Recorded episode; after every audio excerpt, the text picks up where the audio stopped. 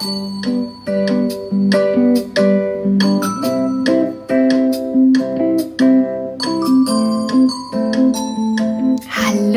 herzlich willkommen.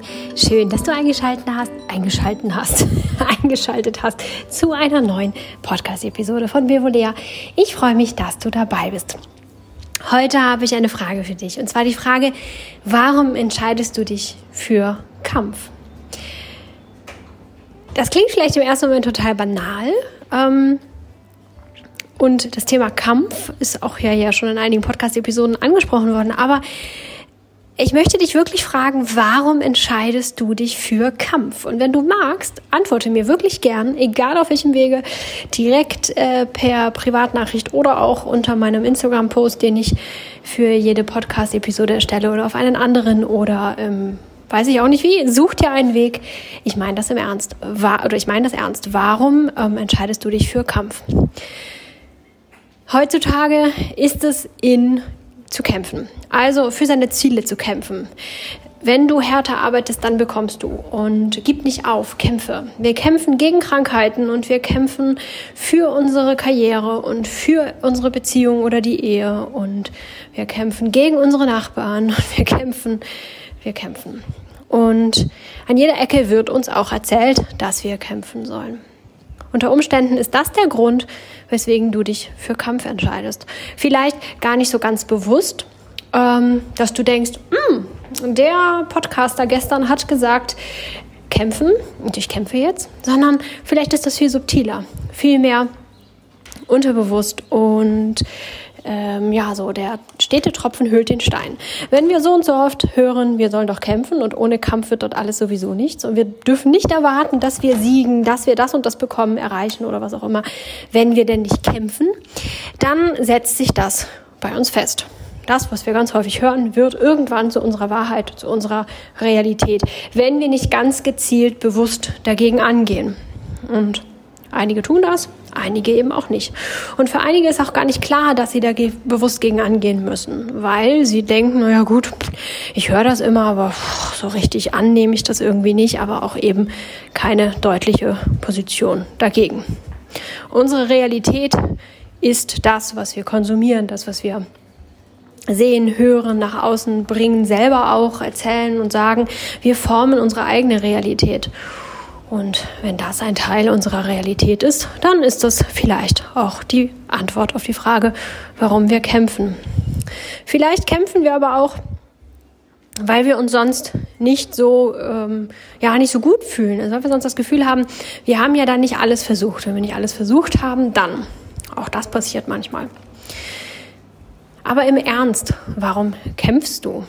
Eigentlich ist Kampf das Unsinnigste, das es irgendwie gibt. Beziehungsweise, ja, ja, also Kampf, ich bin ja auch so, ne, so ein Friedensträger, denke ja auch, man sollte sich gegenseitig nicht bekämpfen und ähm, dass Kampf und Krieg noch nie irgendeine äh, wirkliche Lösung herbeigebracht hat, sondern das eigentlich immer nur aufgeschoben hat auf später, das Problem. Aber hier geht es ja um den Kampf mit dir selbst oder gegen dich selbst. Denn streng genommen, wenn du dafür kämpfst, ein gewisses Ziel zu erreichen, dann kämpfst du gegen dich, nämlich gegen deinen Körper unter Umständen. Je nachdem, was für ein Ziel du erreichen möchtest, kämpfst du recht sicher irgendwie irgendwann gegen deinen Körper. Wenn du eine Prüfung bestehen möchtest und viel zu spät anfängst oder was auch immer, das Ziel zu hoch gesteckt ist, dann kämpfst du auch sicherlich gegen deinen Körper, indem du zu wenig schläfst, zu wenig isst, zu wenig Entspannung ähm, hast, zu wenig Ausgleich. Ähm, wenn es ein anderes Ziel ist, ein körperliches, körperlich definiertes Ziel, irgendein Wettkampf oder was auch immer, dann ist das relativ logisch, dass du gegen deinen Körper kämpfst. Du kämpfst gegen deine Psyche, gegen deine Gesundheit, also auch im psychischen Sinne, dass wir irgendwann auch mal ausspannen müssen, dass wir irgendwann mal zur Ruhe kommen müssen, dass wir abschalten müssen mit den Gedanken, einfach auch mal auf eine Reise gehen dürfen, chillen, entspannen, relaxen, auch auf der geistigen, psychischen Ebene, dass wir uns um Baustellen kümmern, ähm, die auftreten währenddessen. Denn alles hat ja irgendwie so seine Richtigkeit, seine Begründung, seine Berechtigung da zu sein. Du kämpfst also gegen ganz viele Instanzen in dir. Also irgendwie kämpfst du gegen dich zusammengefasst. Und wenn zwei kämpfen, gibt es immer einen Verlierer. Immer. Das ist der Sinn und Zweck eines Kampfes. Ab und zu gibt es auch mal Unentschieden. Was für eine Verschwendung. Äh, wir haben zwei Menschen oder zwei Parteien oder zwei Instanzen gegeneinander gekämpft, haben super viel Energie und Kraft aufgewendet, um dann am Ende genauso dazustehen wie vorher auch. Was für eine Vergeudung. Und ansonsten gibt es einen Sieger und einen Verlierer. Wenn du gegen dich selbst kämpfst, stehst du auf beiden Seiten. Ja, wenn es einen Sieger und einen Verlierer gibt, Wer ist das wohl? Du natürlich, denn du bist der Einzige, der dort ist. Das heißt, du wirst immer verlieren. Oder du wirst einfach Energie verschwenden und am Ende genauso dastehen wie vorher. Siegen kannst du nicht. Das geht einfach nicht. Und diese Erkenntnis sollte eigentlich schon reichen, um äh, klarzumachen, dass Kampf gegen sich selbst, kämpfen, um etwas zu erreichen, kämpfen für etwas, eigentlich nie gut gehen kann. Dann sagst du vielleicht, ja, aber wenn wir gegen eine Erkrankung kämpfen, dann kann ja die Erkrankung verlieren. Das sehe ich ein bisschen anders, denn die äh, Erkrankung an sich ist ja nichts, das gegen dich kämpft. Krankheit ist ja streng genommen ein Warnruf, ein, ein, ein Hilferuf des Körpers. Da ist was nicht in Ordnung. Krankheit hat keine eigene, kein eigenes Wesen. Krankheit ist nicht, ähm, ja, ist nichts, das man tatsächlich bekämpfen könnte, weil es keine eigene Instanz hat. Mhm. Das sehe ich vielleicht ein bisschen anders, weil ich da äh, ja aufgrund der Osteopathie und den medizinischen Hintergrundinformationen da vielleicht ein bisschen anderen Blick drauf habe. Aber ich denke, es ist viel gesünder und viel nachhaltiger, wenn wir nicht gegen die Erkrankung kämpfen, sondern etwas für unsere Gesundheit tun. Denn wo Gesundheit ist, kann Krankheit nicht sein. Ich würde also eher das Positive bestärken und kultivieren und pflegen, hüten, das Pflänzchen, das wir wieder gießen, ähm, damit sich Gesundheit einstellen kann, vermehren kann und die Krankheit verdrängt oder zum Ausziehen bewegt oder die dunkle Krankheit mit dem Licht der Gesundheit überstrahlt oder welches Bild auch immer dir am nächsten ist. Ich würde mich um das kümmern, was ich möchte und so würde ich das auch halten, wenn ich ein Ziel erreichen möchte. Also, wenn ich eine Prüfung erreichen möchte oder bekommen, äh, bestehen möchte, dann ist es recht unsinnig zu kämpfen, um zu dieser Prüfung zu kommen oder in diese Prüfungssituation möglichst gut vorbereitet gehen zu können, sondern vielmehr daran zu arbeiten, ähm, gut, entspannt, wohlwissend, dass ich alles weiß, was ich brauche oder eben zumindest genug oder dass ich so viel weiß, wie ich mir in der Zeit aneignen konnte, ähm, in meinem Kopf habe.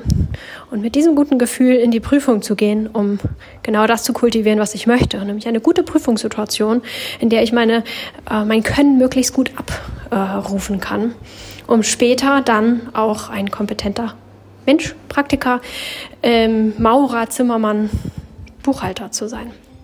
Wenn ich mich auf das konzentriere, was ich brauche, um das später sein zu können, gut, manchmal unterscheidet sich das ein bisschen, manchmal müssen wir irgendwelche Sachen lernen, die wir später in der Praxis gar nicht mehr brauchen. Das kommt immer mal wieder vor. Aber grundsätzlich lernen wir ja das, weil wir es weil wissen wollen, weil wir es machen wollen, weil wir es praktizieren wollen. Dazu gehören natürlich auch immer mal ein paar Fakten, die nicht ganz so spannend sind. Aber wir lernen, weil es uns interessiert. Ich kultiviere also das, ich will das wissen, das interessiert mich wirklich. Ich brauche das später. Wie kann ich das verknüpfen? Wie kann ich das später anfangen? Wie kann ich das anwenden? Und was brauche ich dafür vielleicht noch? Neugierde kultivieren. Neugierde ist der Motor des Lernens. Wenn wir neugierig sind, lernen wir irgendwie ganz automatisch. Wir lernen den ganzen Tag, ähm, einfach weil wir was wissen wollen. In dem, jedem Moment, wo wir irgendwas hinterfragen, wo wir irgendwas nachlesen, nachfragen, lernen wir. So lernen auch Kinder. Die fragen ganz viel. Wir antworten ihnen, Sie hören uns zu und damit lernen Sie, ohne dass Sie sich vor Bücher setzen und gezielt jetzt irgendwas auswendig lernen. Das ist nochmal eine andere Form des Lernens. Im Prinzip ist ähm, das, was ich hier gerade erkläre, auch so ein bisschen ein Grundgedanke oder ein, ein, eine Idee des Freilernens, dass man sagt, die Neugierde, die führt uns schon. Ja, manchmal müssen wir auch Sachen dann doch lernen, die ähm, nicht ganz so spannend sind, einzelne Details, aber im Großen und Ganzen sollte die Neugierde unser Motor sein. Also ich stecke meine Energie äh, und mein, ähm, ja, mein Dünger lieber in die Neugierde. Kultiviere diese lerne dadurch viel mehr mit weniger Kraftanstrengung, behalte viel mehr, lerne viel effektiver und kann dann mit einem viel besseren Gefühl ausgeschlafener, weniger gestresst, weniger ausgelaugt in die Prüfung zu ge äh, gehen, was am Ende auch die Chance erhöht, sie zu bestehen. Denn wenn wir völlig fix oder am Ende sind, ist die Wahrscheinlichkeit natürlich ein bisschen geringer, als wenn wir wohlgenährt, ausgeruht und entspannt in die Prüfung gehen. Also, zwei Beispiele. Ich könnte dir noch unzählige weitere aufzählen, aber eigentlich würde ich mir wünschen, dass du mir diese Beispiele aufzählst, dass du mal schaust, wo kämpfst du und was könntest du stattdessen tun? Und macht das Sinn für dich? Also was könntest du stattdessen kultivieren, damit du das bekommst, was du eigentlich gerne möchtest?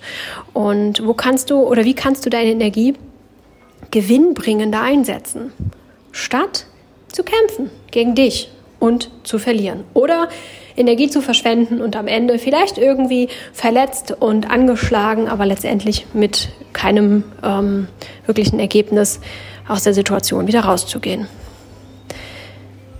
Und wieder die Frage, warum kämpfst du? Frag dich das in der Situation. Wenn du merkst, du kämpfst jetzt gerade gegen irgendwas an, dann frag dich ganz klar, warum kämpfe ich hier? Was ist hier gerade los? Warum glaube ich, dass das nur mit Kampf geht? Und dann als nächsten Schritt, was könnte ich stattdessen machen? Was könnte ich jetzt kultivieren, damit das hier alles gerade ein bisschen gemütlicher fluppt? Du wirst den Unterschied sofort merken. In dem Moment, wo du dich das fragst, entspannst du schon. Deine Schultern werden leichter, weicher, lockerer. Du atmest ein bisschen tiefer, lehnst dich vielleicht sogar zurück und entspannst ein kleines bisschen. Kommst aus dieser Kampfsituation raus. Schon das alleine kann unglaublich wohltuend und kraftspendend sein.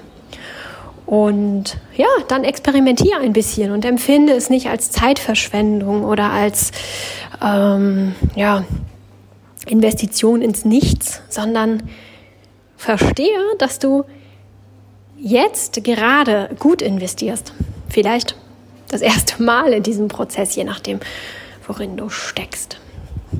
Ich habe da ähm, gerade kürzlich äh, dran, dran gedenkt, dran gedacht, dran denken müssen. Ich konnte mich nicht entscheiden. Dann kam dran gedenkt bei raus, ähm, als ich Brot gebacken habe. Und eine Freundin war gerade da und äh, schaute zu, wie ich das Brot aus meiner Küchenmaschine, aus meinem Knetdings da ähm, rausbuxtierte. Das ist tatsächlich immer eine relativ anstrengende Angelegenheit, mh, mm, weil der Topf ähm, einfach ein bisschen groß und schwer und ein bisschen unhandlich dadurch ist.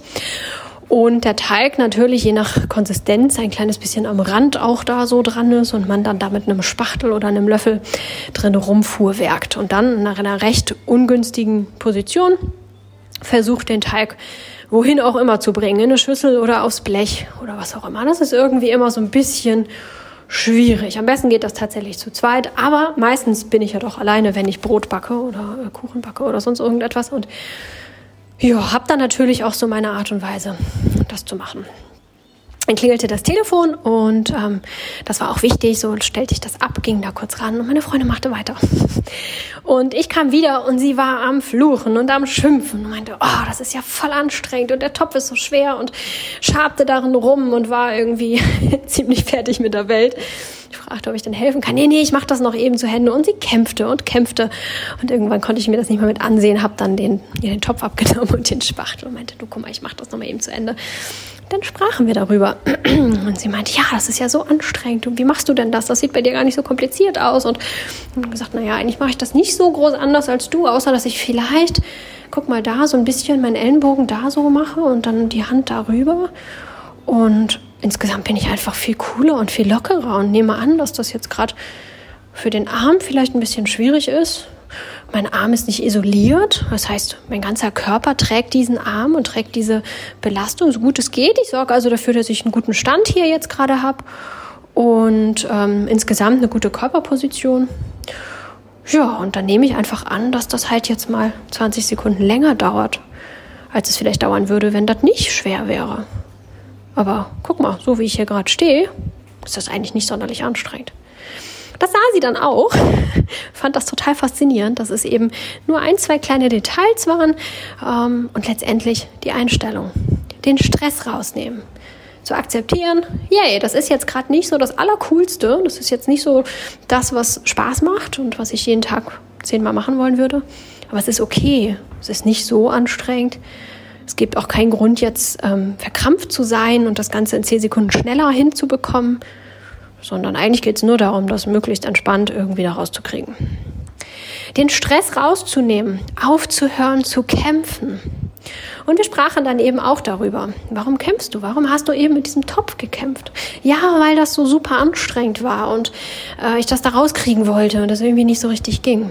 Und am Ende kamen wir zu dem Ergebnis, dass es eigentlich schon geht und vielleicht sogar ein bisschen leichter geht und schneller geht, wenn wir uns eben gut positionieren, für eine gute Position sorgen, aber vor allem den Stress, den Druck rausnehmen und das Ganze da rauspupeln. Und dann kam sogar noch am Ende dabei raus, dass es sogar ein kleines bisschen Spaß machen könnte, mit dem Schaber da rumzufuhrwerken und die leicht klebrige Masse da rauszubuxtieren.